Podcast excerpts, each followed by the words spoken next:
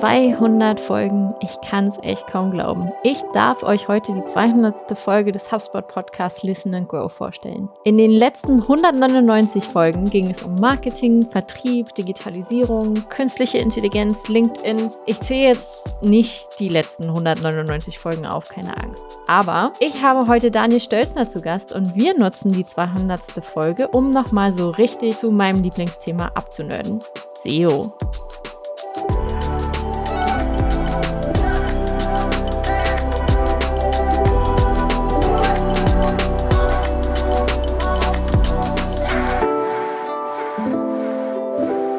Mein Name ist Jennifer Lapp, ich bin Teil des SEO-Teams hier bei HubSpot und ich wünsche euch ganz viel Spaß beim Zuhören.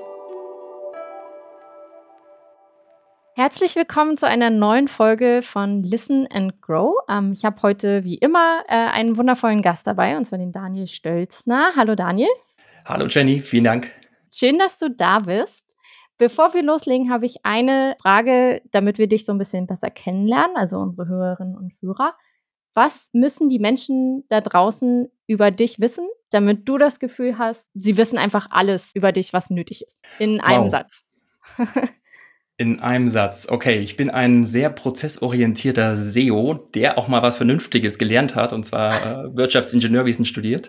Und dann irgendwann mal an dem Thema Suchmaschinenoptimierung hängen geblieben ist und da heute mit bester Laune seine Kunden berät. das, aber das hast du super gut in einem Satz zusammengefasst. Ich unterhalte mich ja vor allem gern mit SEOs, zum einen, weil der Werdegang immer sehr speziell ist von SEOs, weil keiner, also es ist ja kein, kein Studium, was man irgendwie abschließt und dann ist man Suchmaschinenoptimierer, sondern es gibt immer die unterschiedlichsten Wege, die einen dazu bringen, Texte oder Seiten für Google zu optimieren. Wie bist du denn vom Wirtschaftsingenieurwesen zum SEO gekommen? Würde ich recht geben. Also viele, bei vielen hört man der Vita, dass sie reingestolpert sind und kleben geblieben sind. Und bei mir war es ähnlich. Also ich habe in einem Unternehmen gearbeitet, in der Industrie und in einem ganz anderen Zweig. Ursprünglich aber dort Prozessoptimierung in einem Industriebetrieb. Und irgendwann habe ich mal intern das Unternehmen gewechselt. Und große Unternehmen sind manchmal sehr träge. Und so bin ich dann in der Position gekommen, die, als sie dann besetzt wurde, durch mich gar nicht mehr so viel Bedarf hatte. Also eigentlich war es eher aus einer Unterforderung, dass ne, wirklich man sagt, okay, wofür gehe ich eigentlich auf Arbeit? Und ähm, dann habe ich angefangen, dachte, okay, womit könntest du dich persönlich weiterbilden? Und ich weiß nur, dass ich dann gegoogelt habe und bin irgendwie auf das Thema Suchmaschinenoptimierung gestoßen. Es war wirklich mehr oder weniger kein Kontext da und habe ich dann so ein Seminar eingetragen, war dann dort gewesen zwei Tage und habe irgendwie Blut geleckt und das ist bis heute der Hefter, der da rauskam, den ich in meiner kompletten Schul- und Studienlaufbahn am häufigsten geöffnet habe. Also an der Stelle ähm, nochmal großen Lob an den Dozenten. Sehr cool. Ähm, du hast, arbeitest ja mit ganz vielen äh, Kunden in Sachen Website-Optimierung, Suchmaschinenoptimierung. Was wäre so dein erster Hinweis an alle unsere Hörerinnen und Hörer, die mit SEO anfangen wollen? Wo fängt man am besten an? Am besten fängt man wirklich bei der eigenen Website an. Also gar nicht so der Blick nach außen sofort, sondern wenn man schon eine Website hat, erstmal zu schauen, okay, wie stehen wir denn eigentlich heute da? Was, was funktioniert eigentlich? Ähm, werden wir schon irgendwie gefunden? Gibt es vielleicht irgendwelche Themen, die, sage ich mal, schon von Google so verortet wurden, dass tatsächlich auch Traffic auf unsere Seite kommt, um wirklich erstmal ein Gefühl dafür zu bekommen, welcher Inhalt hat bisher was gebracht? Also man weiß ja meistens, wie lange hat man die Website schon? Und wenn man dann erstaunt oder mit Erstaunen feststellt, dass da gar nichts passiert, dann weiß man auf jeden Fall, dass das, was man vielleicht die letzten Jahre gemacht hat, noch nicht die richtige Richtung war. Ich finde es das interessant, dass du genau äh, so intern quasi anfängst, weil die meisten geben ja einfach den Tipp, schaut euch erst in der Wettbe Wettbewerbsanalyse an, was so draußen los ist, aber den Fokus erstmal auf das Interne zu legen, ist natürlich auch ein guter Ansatz einfach. Ja, ich glaube, ähm, was schnell passieren kann, wenn man den Fokus nach außen legt auf eine große Website oder auf einen Mitbewerber, der einfach ich meine, welche Mitbewerber nimmt man? Meist die, die halt irgendwie auch eine gute Präsenz haben, weil man eben selber sieht, äh, dass man die häufig und denen häufig begegnet vielleicht. Und es kann dann auch ein bisschen dazu führen, dass man wie ein Schockstarre gerät und eher gar nicht anfängt, weil man so ein mhm. riesen, riesen Himalaya-Gebirge vor sich hat, wo man gar nicht weiß, wo man überhaupt anfangen soll. Ja, das stimmt. Was sind denn für dich so die, äh, die größten Herausforderungen, vor denen Unternehmen in Sachen SEO stehen? Eine große Herausforderung, finde ich, ist ähm, erstmal zu erkennen, was ist Suchrelevanz überhaupt? Welche Themen okay. werden wirklich gesucht? Und bin ich dort bei den Themen in einem Bereich drin, wo ich auch kompetitiv tätig sein kann? Also kann ich überhaupt dort einen Mehrwert leisten? Und macht es überhaupt noch Sinn, dort irgendwelche Beiträge zu erstellen, die dann einfach auch noch im großen Internet herumspuken? Und das andere auch zu verstehen, dass es eben nicht um SEO-Texte geht. Also es ist echt ein Begriff, der, den man häufig in irgendwelchen Freelancer-Börsen und sowas liest, dass Kunden mhm. SEO-Texte haben wollen und man irgendwie immer so denkt, auch heute noch denkt, obwohl die Disziplin so alt ist, dass es eigentlich nur darum geht, ein paar Begriffe auf eine Seite zu bringen und dann funktioniert das schon. Oder dass es irgendwelche Tricks gibt, äh, die der SEO mit reinbringt und dann funktioniert das.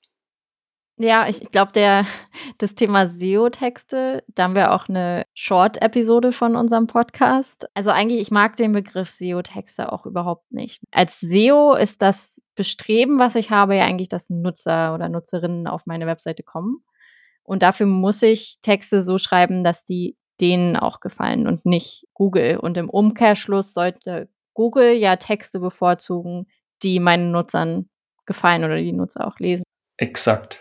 Exakt. Ja. Und ähm, ich glaube, da kommt es dann oft auch dazu. Also ich finde einfach aus meiner Vergangenheit, vielleicht auch vom ähm, Prozess Optimierung in einem Unternehmen, dass man irgendwann weder im eigenen Unternehmen die Prozesse gut optimieren kann, wenn man irgendwann einfach zu lang in dieser Position sitzt. Und genauso ist es mit den eigenen Themen auf der eigenen Website. Es einfach irgendwann schwerfällt, sich wirklich in den Kunden hineinzuversetzen, zu überlegen, okay, was für Modus kommt der gerade auf die Website, von wo kommt der? Und kann er damit überhaupt was anfangen? Mit meinem Fachwissen, was ich eben habe, bin ich dem immer einen großen Schritt voraus. Und ich glaube, aus der Sicht ist es schon mal ähm, gut, wenn man sich auch Leute mit ins Boot holt, die von dem Thema noch gar nicht so viel verstehen. Also nicht nur wirklich sich im eigenen Saft sozusagen da bewegt. Du meinst jetzt, wenn du ähm, zum Beispiel Marketer ins Unternehmen holst, die dein Unternehmen noch nicht gut kennen und dann einfach aus der Bubble raus das, ja, das Ganze analysieren können? Also ich, ich vielleicht ein halb konkretes Beispiel. ähm, ich habe einen Kunden, der aktuell in der Zeit ähm, Heizöfen verkauft, also große Öfen für, für oder für uh. Wohnungen, für Häuser, sowas. Ne? Und die sind gerade, das ist wie geschnitten Brot, einfach geht das gerade weg.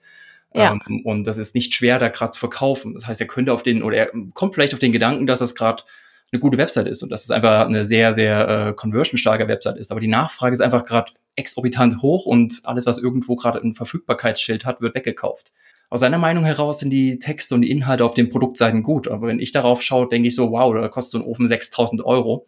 Und ich hätte gern doch ein paar mehr Informationen, bevor ich dort eben äh, kaufe. Und er macht das einfach schon sehr, sehr lang. Und ich glaube, da ist es schwierig, einfach wirklich mal auf Reset im Kopf zu gehen und zu sagen, was ist denn, wenn ich das erste Mal so einen Ofen kaufe? Was für Fragen habe ich da?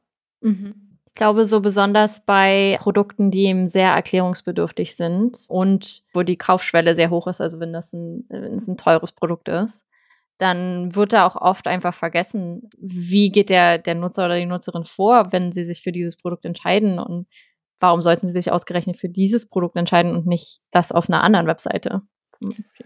Vollkommen. Ähm, und ja, man kriegt ja am Ende die Stimme von den Leuten, die auf eine Seite gehen und wieder spurlos verschwinden. Man hört ja halt einfach nicht, was stört. Und wenn man sich vorstellen würde, man hätte ein Ladengeschäft und da kommen 100 Leute am Tag rein und keiner kauft, dann würde man sich vielleicht am Ausgang nochmal hinstellen und fragen, okay, warum gehst du jetzt auch ohne irgendwie was zu kaufen raus? Oder warum hast du den Einkaufswagen bis an die Kasse geschoben und dann äh, bist du einfach nach draußen gestürmt? Das, äh, das ist so ein schönes Beispiel, habe ich noch nie so drüber nachgedacht. Aber ich mache das auch oft, dass ich ähm, in irgendwelchen Online-Shops mir den Einkaufswagen richtig voll packe und dann aber im Endeffekt dann doch sage, ach nee, Lieber doch nicht. Ich meine, viele nutzen es auch wirklich als Merkliste. Leben. Ja. aber, aber das ist, wenn wir vielleicht gerade bei Beispielen sind, was fällt eben mit diesem ganzen Kontext auch schwer? Und das war ein anderes, ich weiß nicht, wo ich das mal gehört habe, aber wenn man sich überlegt, und SEO ist nicht alles, irgendwie kommen Leute auf eine Seite und egal welcher Weg das ist, aber äh, sie stoßen über einen Link, weil sie gegoogelt haben oder weil sie einen Flyer entdeckt haben oder irgendwas anderes und bauen eine Erwartungshaltung auf und alles, was Sie auf dem Flyer jetzt lesen oder was Sie ähm, in den Suchergebnisseiten jetzt lesen, das zahlt so ein bisschen imaginär auf so ein, wie so ein, wie so ein Einkaufskorb, in den ich sozusagen hineinlege, ah, ich habe in den, bevor ich auf den Link klicke bei Google, da steht irgendwie kostenfreie Lieferung und äh, Zahlung auf Rechnung und da ist vielleicht irgendein cooles Attribut und dann komme ich auf die Website, egal was das ist. Und wenn ich dann sozusagen diese imaginären Punkte nicht abhaken kann, dann frage ich mich halt, bin ich überhaupt richtig und ist es überhaupt das, wo ich landen wollte? Ja. Wir haben jetzt hauptsächlich über Online-Shops gerade so in unseren Beispielen gesprochen. Was ich auch ganz interessant finde, ist, dass der Unterschied einfach von SEO für Online-Shops und SEO für Blogs zum Beispiel. Bei HubSpot ähm, sind wir ja sehr stark in unserer Blog-Strategie im Publishing, also wie viel da so rausgeht. Und man merkt halt auch einfach, wenn man sehr lange in dieser, in dieser Bubble von Bildungskontent will ich es jetzt mal nennen. Also wir haben ja sehr viele Erklärbeiträge. Mhm. Ähm, wenn man in dieser Bubble sehr lange unterwegs ist, dann verliert man irgendwann so die, diesen Link zu, wie verstehe ich jetzt genau die ähm, Intention der Suchenden, wenn sie auf meine Seite kommen. Beim Online-Shop, das ja schon die Intention ganz anders ist, wenn man auf, auf einer Produktseite mhm. zum Beispiel, auf einer Produktdetailseite landet.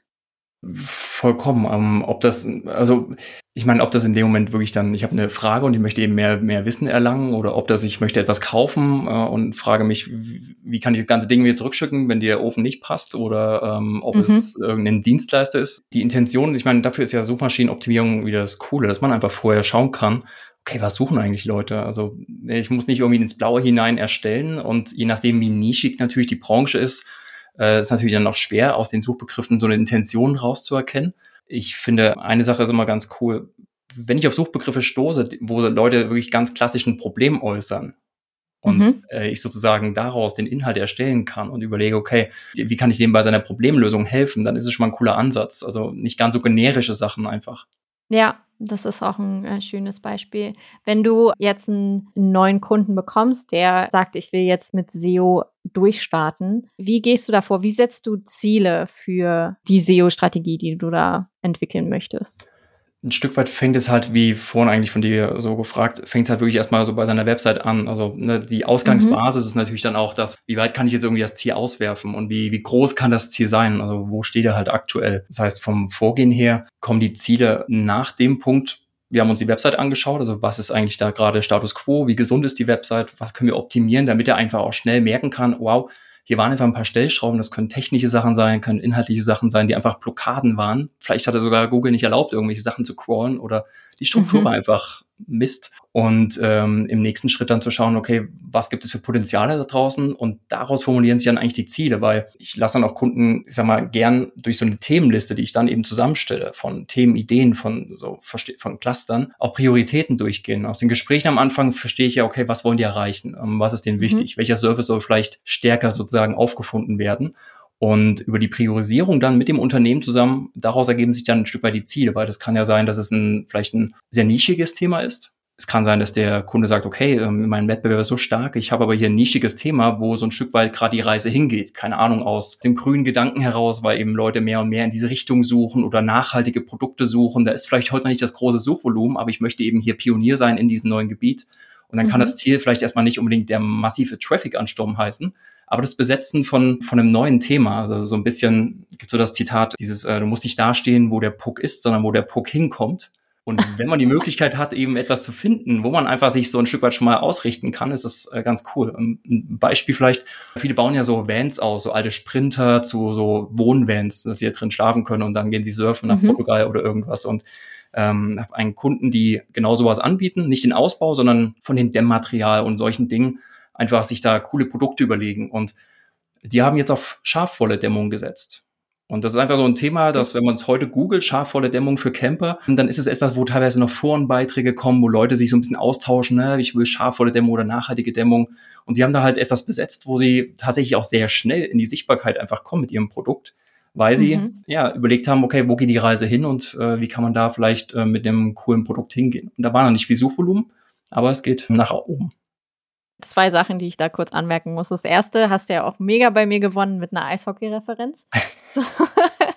Zum Zweiten, ich finde den Ansatz, den du gerade gebracht hast, was ich zum Beispiel sehr, sehr gerne mache, ist, ich gucke mir alte Foren auch an und schaue, wie wird da ein Thema aufbereitet, welche Fragen haben Nutzerinnen und Nutzer tatsächlich und gucke dann, was gibt's da für Content von Unternehmen oder von mhm. anderen Blogs. Und es ist meistens so, dass diese Themen sehr unbesetzt sind und deshalb eben von Google auch noch die ganzen Forenbeiträge mhm. sehr weit oben ranken, wenn sie eben für Google zugänglich sind die aber tatsächlich in den meisten Fällen die Fragen der Nutzerinnen und Nutzer auch gar nicht so großartig gut beantworten. Das heißt, das ist auf jeden Fall ein Check für alle Hörerinnen und Hörer zum Mitnehmen. Es sind auch ganz schlimme Foren, die so aussehen wie StudiVZ von 2008, die da teilweise noch unterwegs sind, die extrem viel Traffic immer noch bekommen und auch noch aktiv sind.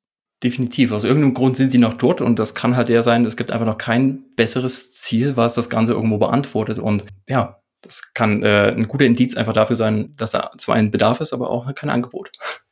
Ja, ich glaube, das, das wird wahrscheinlich viel damit zu tun haben. Also dein Kunde kam jetzt zu dir, du hast dir die wichtigsten Sachen ausgesucht. Wie kann so ein typischer Maßnahmenplan für unsere Hörerinnen und Hörer aussehen? So eine Checkliste für, das mache ich im SEO am besten. Also du hast jetzt technische Sachen erwähnt, ähm, Content, Themencluster.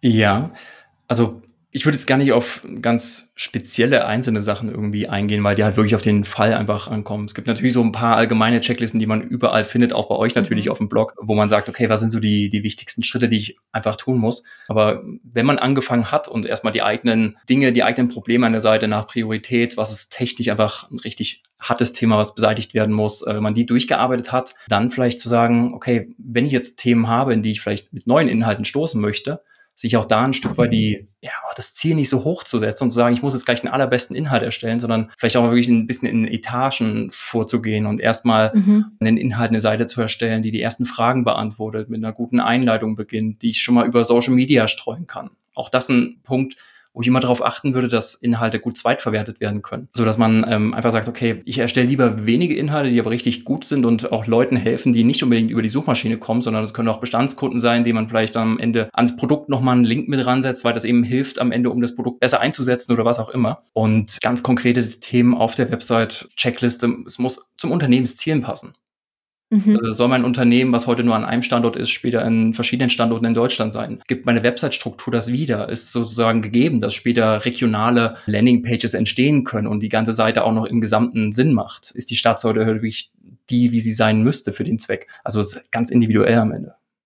Ja, ich finde auch ganz wichtig, was du gerade gesagt hast, mit kleinen Inhalten oder kürzeren Inhalten anfangen was ich da noch hinzufügen würde, ist, dass man auch, also du hast ja gesagt, man soll nicht sofort erwarten, auf Platz 1 zu stehen. Ich finde aber auch, man sollte das auch ruhen lassen und nicht sofort dran rumdoktoren, weil wir kennen das alle. Wir SEOs wollen immer gleich nach drei Tagen den Beitrag nochmal nachoptimieren, wenn er halt nicht auf der, auf der 1 gelandet ist, sondern auch erstmal warten, wie entwickelt sich das Ganze, weil so ein Top 10 Ranking kommt halt auch nicht innerhalb von drei Tagen, es kommt nicht innerhalb von drei Wochen. Das kann teilweise Monate dauern, bis man langsam hochkrabbelt. Ähm, und wenn man da zu viele Stellschrauben auf einmal ähm, dreht, dann ist das nicht immer unbedingt von Vorteil. Definitiv. Ähm, und, und es gibt aber ehrlicherweise auch wirklich die Themen und die Branchen, wo SEO vielleicht gar nicht wirklich so den, die große Bewandtnis hat. Es ist einfach nicht der Löser für alles. Und aber auch die Themen, die einfach so stark umkämpft sind, dass es wirklich einfach ultra schwer ist, da irgendwo loszustoßen. Und ähm, ich glaube, äh, gerade vielleicht da, ich bin immer ein Freund davon, vieles, dass das Unternehmen vieles selber machen kann, dass man sich einfach wirklich dann selektiv einfach so ein Stück weit äh, sein Orchester mit ein paar Leuten aufrüstet, äh, um einfach zu sagen, okay, mhm. ich hole jetzt vielleicht mal jemanden, der Flöte spielen kann oder irgendwas anderes dazu, dass man auch ehrlicherweise eine Einschätzung bekommt, wo macht es Sinn, gerade hier die Energie reinzustecken und wo würde man jetzt gerade, ja, ich sag mal, da wir gegen Goliath spielen und es würde wenig Sinn machen, da einfach Leute zu beschäftigen, sich da an Inhal Inhalte zu setzen. Du hast auch angesprochen, dass SEO ist halt auch nicht das Allheilmittel. Es gibt ja auch Bereiche, wenn es eben extrem hart umkämpft ist, auf der Nummer eins zu landen, dann sind vielleicht auch andere Wege da ein bisschen besser. Wir schweifen jetzt einfach mal so ein bisschen ab. Was sind da so mhm. deine, deine anderen Heilmittel in deiner Online-Marketing-Strategie? Wenn ich natürlich merke, dass ein Kunde oder das für einen Kunden SEO einfach nicht das Mittel der Wahl ist, dann würde ich ihm einfach mal nach bestem Wissen und Gewissen sagen, okay, ich könnte mir vorstellen, dass das in die Richtung geht. Aber eine Sache, die ich irgendwie auch in der Selbstständigkeit möglichst schnell abgelegt habe, ist ähm, zu denken, mich in verschiedenste Online-Marketing-Disziplinen reinarbeiten zu müssen. Und mhm. äh, da versuchen, jemanden noch wirklich auch sinnvoll beraten zu können. Da, glaube ich, gibt es einfach so viele unterschiedliche Sachen, die cool sind. Ob das LinkedIn ist, ob das Videos sind. Ich glaube, ein guter Hinweis ist, selber mal Kunde zu spielen. Auch wenn man jetzt vielleicht einfach ein Thema hat, mal zu googeln, selber mal zu schauen, okay, was, auf was für Themen stößt man da? Ist es am Ende eigentlich stellt man fest, dass für diesen Inhalt ein Video einfach am aller, allerbesten ist, dann ist mhm. vielleicht der Weg über eine Website, wo ich es in dem langen Beitrag mit vielen Punkten beschreibe und Bildern, vielleicht nicht der beste. Also die, die Kundenrolle einnehmen, führt einen da, glaube ich, schon dazu. Also sind es, ich weiß nicht, hatte ich auch mal ein Beispiel, ähm, möchte ich irgendwie ganz aktuelle Modetrends, dann ist, und ich habe einen Modeanbieter, dann ist vielleicht TikTok gerade einfach der äh, heiße Kanal oder Instagram, wo Influencer sich permanent mit diesem Thema beschäftigen und nicht irgendwie so ein alter GQ-Blog äh, die Modetrends von 2021 mit dem 2022 äh, editiert. Ja, das stimmt. Das ist auch so ein schöner ähm, alter SEO-Trick, einfach alle Headlines ähm, ins nächste Jahr zu ändern, ohne den Inhalt des Beitrags zu ändern. Waren wir, glaube ich, äh, alle auch schon mal an der Stelle. Aber ja, also besonders herauszufinden, welche, über welche Kanäle kommt meine Persona einfach in meine Content-Blase und wie konsumiert ähm, die Persona auch äh, den Content unabhängig davon, ob ich, ich jetzt persönlich das besser finde, einen ewig langen Guide zu schreiben weil ich dann mhm. in den Rankings ganz oben bin. Wir haben, wir haben vor allem bei, ähm, bei HubSpot gesehen im letzten Jahr, dass sich einfach extrem auch die Suchergebnisseiten so verändern, dass die ersten Ergebnisse gar nicht mehr Text sind, sondern Bilder, Videokarussells und noch ähm, von Ads mal ganz zu schweigen. Mhm dass wir da äh, auch nicht großartig mit einem Textbeitrag weiterkommen, weil Google anscheinend erkannt hat, dass die Person, die diese Suchanfrage hat, eben gar nicht nach einem Text sucht, sondern direkt in Videos geht und da an der Stelle dann die Entscheidung zu treffen, ist, glaube ich, auch für jedes Content-Team immer ein bisschen schwierig, hm. da umzuschiften und zu sagen, ich produziere jetzt keine Blogbeiträge mehr dafür, sondern äh, ich gehe jetzt auf Video, was halt eben auch in der Produktion sehr viel aufwendiger ist, als einen Text zu schreiben ich weiß nicht, zu oft begegnet es mir auch, dass man versucht auf oder sich gezwungen für den irgendeinen anderen Online-Marketing-Kanal hineinzugehen, ob das Facebook war oder ob das Instagram ist oder ob das ein TikTok ist oder ein was auch immer. Wenn man da selber den Kanal nicht mag, sollte man es auch nicht unbedingt machen, weil ein paar fühlen sich dann einfach so gezwungen, die sagen, okay, ähm, ich müsste mal da und da was machen, aber sie leben den Kanal nicht, sie verstehen den Kanal vielleicht auch nicht und sie haben einfach viel nach außen geschaut und sehen eben, dass dort Mitbewerber aktiv sind, aber wenn man keinen, ja, man muss ihn auch fühlen. Ja, mir geht das persönlich so mit Twitter, muss ich sagen. Ich finde das irgendwie, ich habe nur gehört, dass man da irgendwie sein muss und aber irgendwie habe ich nicht, überhaupt keine Leidenschaft für, für dieses Netzwerk.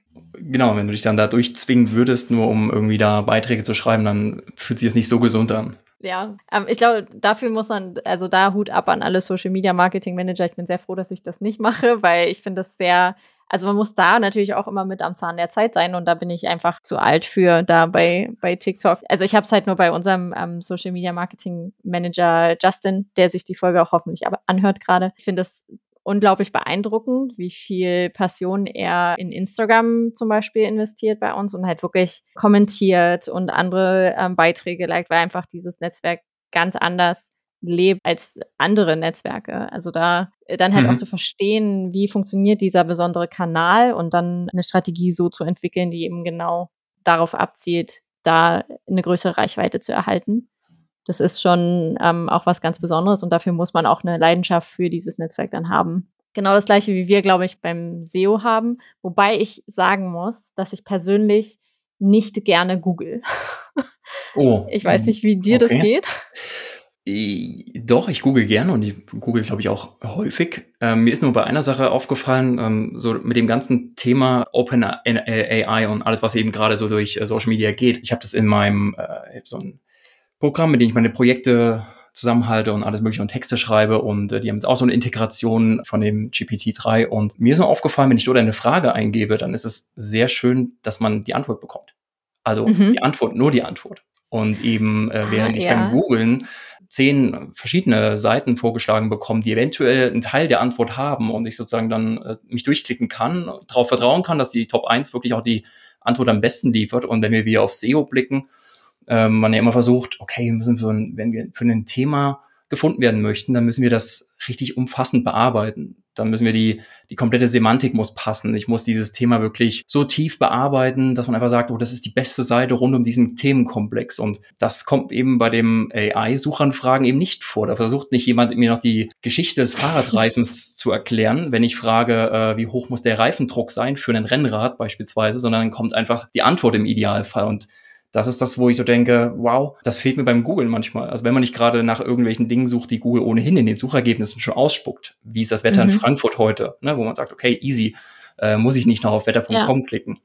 Ja, also da stimme ich überein bei so Sachen, die man halt sofort wissen will. Ich finde auch den Knowledge Graph sehr gelungen, muss ich sagen. Also du, wenn ich jetzt zum Beispiel, also ich gucke äh, in letzter Zeit irgendwie so ein bisschen Throwback ähm, voll gern Medical Detectives ähm, und das ist die Stimme von dem ich habe seinen Namen vergessen, Hubertus Bengsch heißt er, glaube ich, der diese Erzähler macht. Und ich wollte halt einfach nur wissen, wie er heißt und welche Stimmen er noch spricht als mhm. Synchronstimme.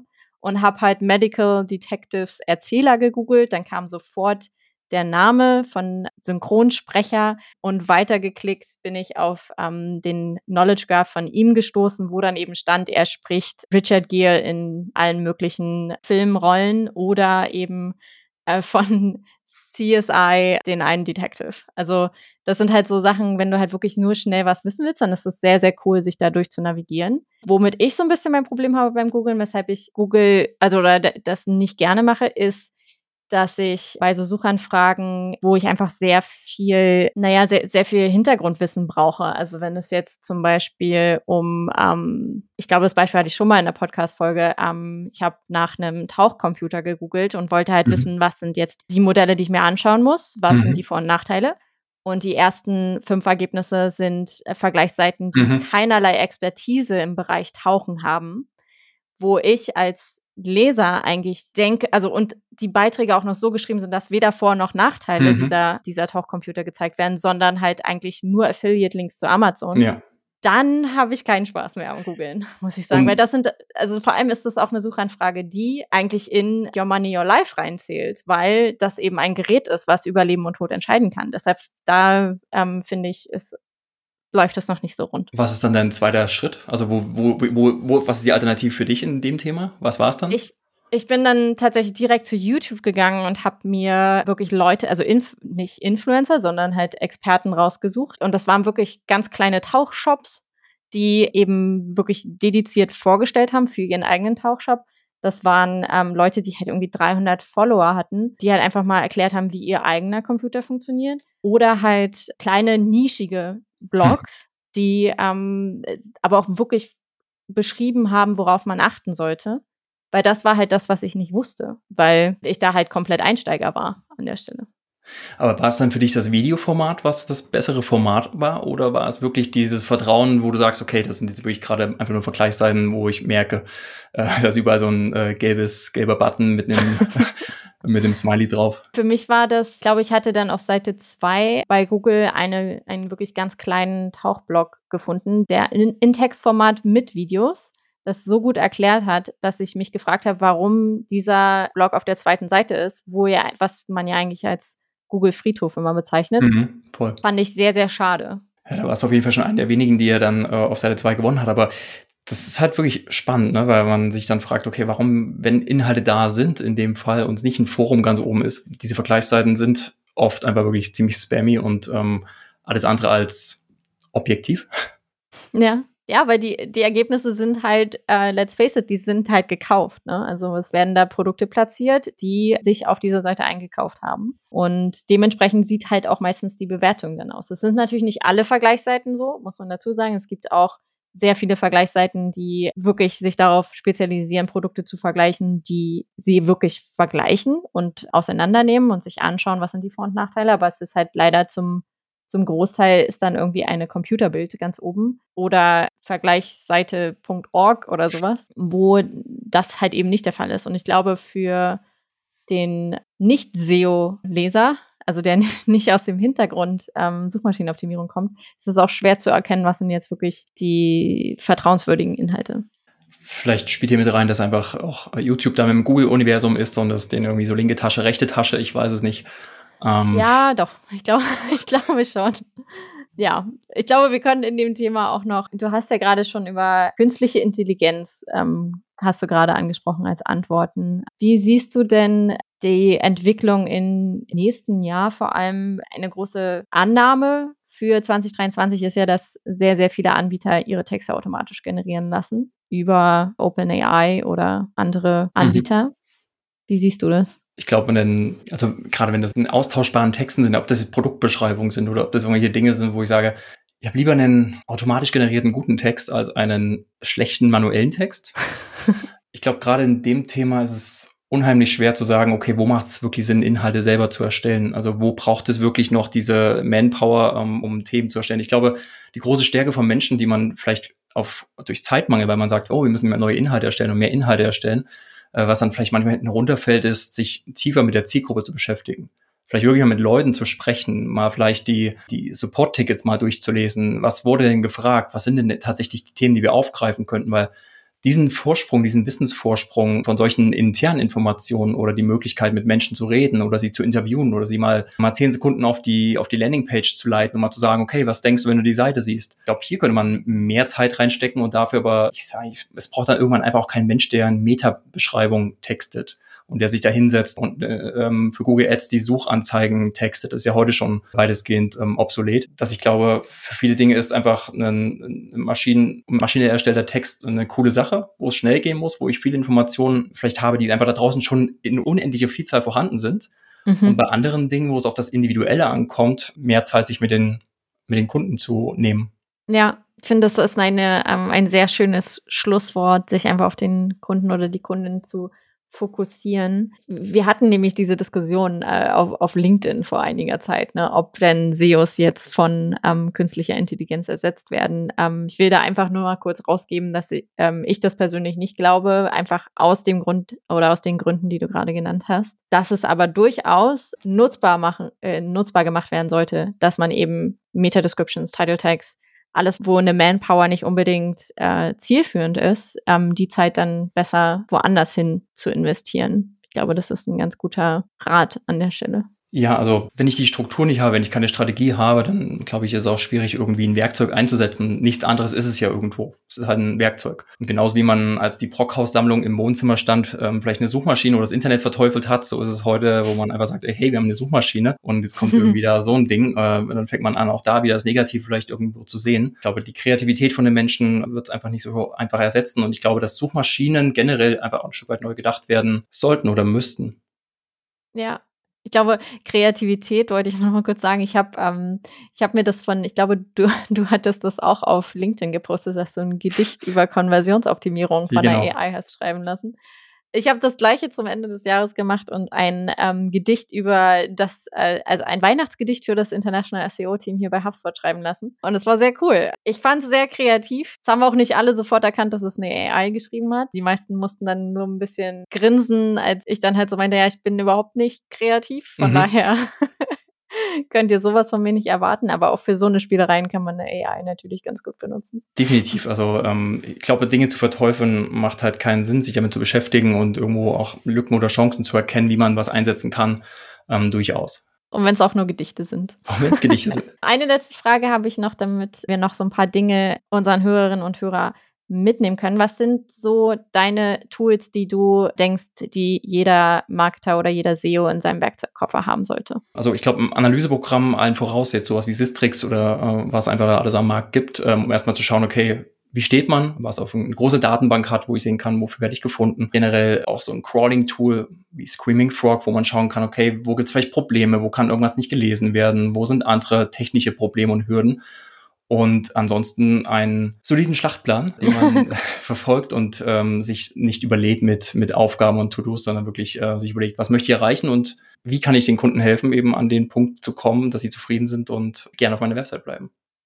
Ja, an der Stelle, ich muss, ich muss immer noch Sachen hinzufügen. Ähm, ähm, ich finde es extrem wichtig, wenn du sagst, ähm, einen soliden Schlachtplan und sich nicht zu viel vornehmen, dass man auch einfach kleine Schritte macht. Dass man, also Kleinvieh macht auch Mist sagt man ja immer. Auch kleine Änderungen, die man eben relativ schnell entdeckt oder vielleicht. Und wenn das nur so ein, wir sind ja jetzt am Anfang des Jahres, wenn die Folge ausgestrahlt wird. Das heißt, so ein kleiner Frühjahrsputz auf der Seite 404 ist ausbessern, ähm, gucken, dass man keine Redirect-Ketten hat, dass man halt einfach so ein bisschen diese, diese kleinen Kniffe, die machen auch extrem viel nochmal aus und sind vielleicht auch Sachen, die man nicht unbedingt gerne macht, aber auch dazu gehören. Und ähm, ja, auch nicht unbedingt versuchen, so die eigene Website zu einer Zeitung zu machen und Newsbeiträge zu schreiben, sondern sowas kann man echt gut auf Social Media bringen, wo einfach da schon ein Ablaufdatum einfach mit dranhängt, weil es einfach die Information mhm. nicht lange braucht und äh, sich wirklich zu überlegen, was ist zeitlos auf der eigenen Seite, ähm, wo kann ich wirklich ja wirklich sagen, das kann man auch über Jahre weiterverarbeiten, weiterentwickeln und eben nicht in ja so kurzen äh, wir haben hier was Neues eröffnet, Phasen denken. Ja, das ist extrem wichtig. Ich finde das auch schön, wenn die eigene Webseite nicht als Newsblog. Früher waren ja Blogs einfach, ich hammer jetzt raus, was jetzt hier gerade Neues da ist. Inzwischen sind es ja eher Magazine, die ähm, äh, Evergreen-Content hauptsächlich haben. Und der kann, wie du gesagt hast, sehr gut ausgebaut werden, wiederverwendet werden in anderen. Und wenn es irgendwann ein E-Book oder eine Podcast-Folge oder in YouTube, wenn man eben doch andere Bereiche erkunden möchte. Ist extrem wichtig ja, vielleicht kann es auch ein Inhalt sein, der oft im Support ankommt und wo ich einfach auch bequem sagen kann, ey, könnt ihr einen Link rausschicken, das ist ein mega guter Inhalt, der hilft, weil da ist ein Video drauf, da sind Tabellen drauf, das sind Inhalte, die einfach so gut sind, dass selbst unser Support die für Kundenanfragen nehmen könnte und ähm, einfach nicht wirklich nur sagen, okay, wir wollen einfach nur ranken, sondern zu überlegen, was kann die Seite alles für Verwendungszwecke erfüllen. Ja, so, jetzt haben wir aber ein schönes Schlusswort, zu überlegen, was kann die Seite noch für Verwendungszwecke erfüllen. Ich danke dir vielmals für diese sehr, sehr informative Folge. Ich hoffe, alle Hörerinnen und Hörer haben jetzt eine kleine Checkliste für ihren Frühjahrsstart in SEO 2023. Danke dir, Daniel. Danke, Jenny, dass ich hier sein durfte. Und an alle Hörerinnen und Hörer einen wunderschönen Vormittag, Nachmittag, Abend, Wochenende, je nachdem, von wo ihr uns gerade zugehört habt. Bye bye und Ciao. viel Erfolg. Вот.